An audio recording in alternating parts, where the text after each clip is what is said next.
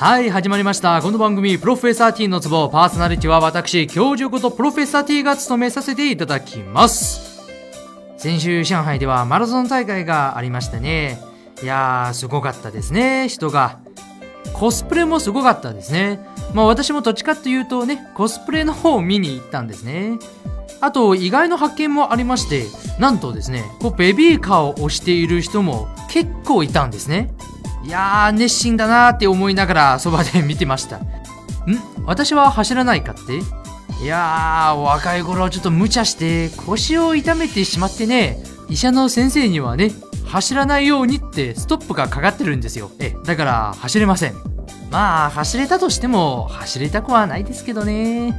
走るよりただ散歩してる方が好きですからね。さてこの番組は中国の新聞から面白そうな記事をピックアップして皆さんにご紹介する番組です。時に記事の内容で笑ったり時に中国人である私の変な日本語で笑ったりしてお楽しみいただけたらと思います。ではプロフェッサー T のツボスタート。この番組はリバイアの提供でお送りします。それでは本日の目玉記事をご紹介しましょう。優勝の嬉しさで賞金を切り飛ばす。10月末にドイツで行われた卓球のワールドカップ決勝戦で、激戦を繰り広げた末、やっと勝利を我が物にした中国人選手張さんは、嬉しさのあまり、会場をおたけびを上げながら走り回ったり、ユニフォームを観客席へ投げたり、挙句の果てに会場に設けられた広告看板を切り飛ばした。国際卓球連盟はその過激な行動に対して大会の優勝賞金4万5千ドル約480万円を没収する処罰を下した。張選手はその熱血ぶりで多くのファンを獲得してきたが、熱くなりすぎないようにコントロールすることが今後最も重要な課題になるという。卓球ね、まあ、中国の国技？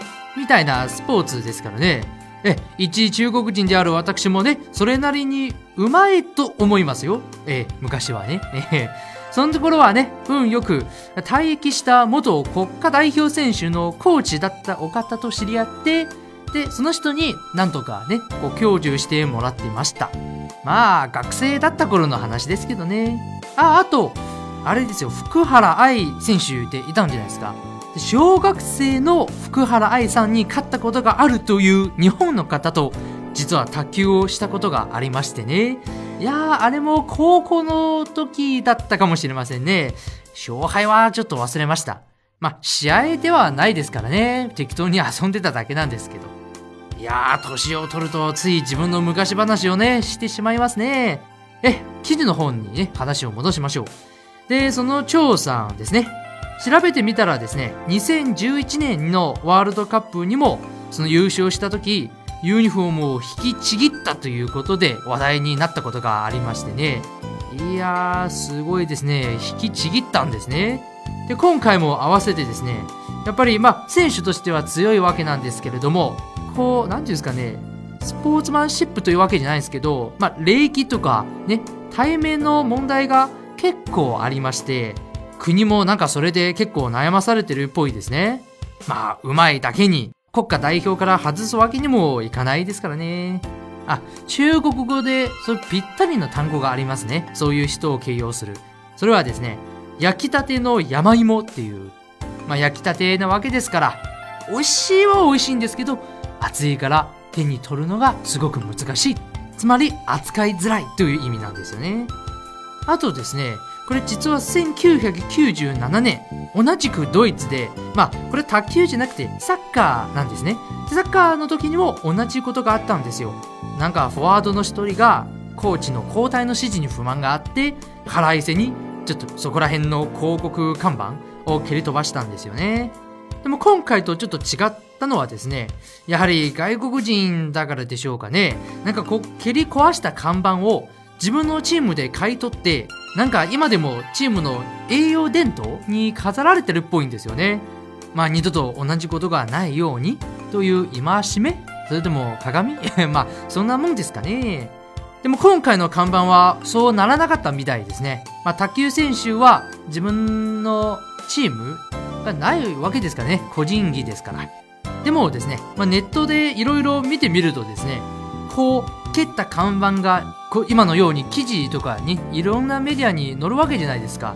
だから、ただの広告版以上の効果が得られたんじゃないかなということで、むしろ、その蹴られた広告版の会社が募集された賞金の代わりに、その超選手に、まあ、賞金か、もしくは賞金の一部に当たる金額を渡すべきなんじゃないかなという意見がありましてね。いやー、それを見て笑いましたよ。ナンセンスだと思いましたよ。皆さんはどう思います？私的には、まず、これってその選手を甘やかしちゃってるんじゃないですかね。ほら、2011年の時から今までもう3年間じゃないですか。3年間の間に、この性格を直してるんじゃなくて、むしろ悪化させてるんじゃないですか。だからそれ以上に甘やかしてどうするんだって話でしょ？あとですね、この会社の名前見てみたらですね、すでに有名だと思いますからね、もうこれ以上の広告は必要ないかってくらい有名なんですから、だから、そのネットの意見はやはり必要ないと思います。えあとですね、まあ、スポーツでいう罰金の話なんですけれども、実は歴史上にもですね、他にもいろいろ罰金事件があったんですよ。一番有名なのが、まあ、あれですよ。名前出していいかわかんないですけど、あの、相手の耳を噛みちぎったあのボクサー。そういえばわかりますかね？ええ。まあ、あといろいろありまして、こう、テニスで、まあ、審判の采配に不満があって、怒鳴ったことで罰金とかいう話もありますね。まあ、それは当たり前の罰金なんですけれども、実はですね、ちょっと不思議な罰金事件もありまして、えまずこれ、サッカーの PK。ね、PK を蹴るわけですよ。で、それを外してしまったから、その、まあ、クラブ、まあ、そのチームのスポンサーから、その減俸の要求が出てきたという話ですね。まあ、罰金ではないんですけど、ひどいですよね。PK を外しただけで。ねそれを言ったら、もう PK を防いだゴールキーパーが PK を防いだたびに給料が上がらないとおかしいって話になるわけですからね。あとはこちらですね。ビリヤードのスヌーカー。まあおそらく決勝戦だったんですかね。まあある有名な選手がですね、ちょっとミスをして不利な状況に陥っただけで、それで棄権してしまったんですよ。まあ、ビリヤードは、特にあの、スヌーカーはですね、これ紳士の競技というふうに思えるんですよ。まあ、実際紳士の競技って言われてるかもしれないですね。調べてないんですけれども。で、そこで危険というのはなんか礼儀に反するとかいうことで、やはり大会の運営委員会がその棄権した選手への、まあ、ここまで勝ち上がってきた賞金を全部募集することにしたんですね。いやー、それもまた厳しいですね。よし。では最後に教授として一言、この超選手に差し上げましょう。あんたは今年でもう26か。わしに見習い。若干23歳でもうこの風貌なんだぞ。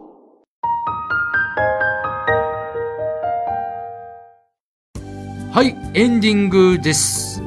なんかこちらの番組のエンディングはもはやエンディングという名のお知らせコーナーになってますね。まあ私としては嬉しい限りですよ。こう毎回オープニングとかエンディングとかね、考えるのが結構難しかったりするんでね。まあお知らせがあるとね、少なくともエンディングはね、別にネタを用意しなくても良くなりましたから。はい、今回はですね、まあこの番組が放送された時にはすでに出ていると思いますが、毎週金曜、中国昔話集という番組が配信されるようになりました。まあタイトルの通り中国の昔話をね、朗読する番組です。ちなみに読み手は自分です。自分が務めさせていただいてます。まあだからというわけではないんですけれども、まあ、興味のある方はぜひ聞いてみてください。というわけで、プロフェッサー T のツボ18回目の放送でした。中国人の私が1から10まで日本語でお届けするこの無茶ぶり番組。皆さんはちょっとは笑えたのでしょうか？温かい目で見守っていただけたら幸いです。番組は毎週月曜配信する予定になっておりますので、よかったらまた次回お会いしましょう。お相手は教授ことプロフェッサー T でした。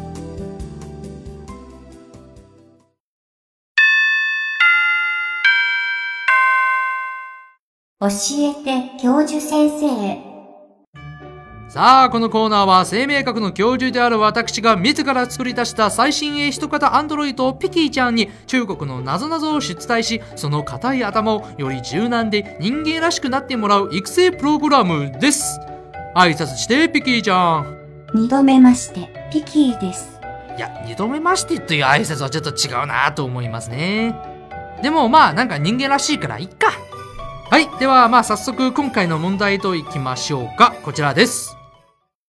ある学校で小テストが行われている。生徒の一人は問題にちゃんと正解を出したのに先生に怒られた。なぜでしょう？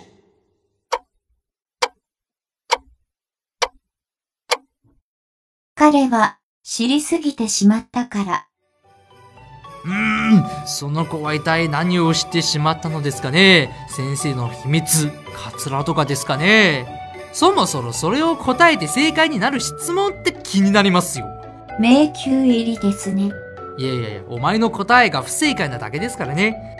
残念です。はい、では発表しましょう。正解はですね、その生徒さんが正解を出してはいるんですけど、それを口に出してしまったからなんですね。まあテストの最中なわけですからね、カンニングに捉えられますからね。なるほど。さすが教授先生です。勉強になりました。はい。では今回はここまで。お送りしてきたのは教授ことプロフェッサー T と、アンドロイドのピキーでした。この番組はリバイアの提供でお送りしました。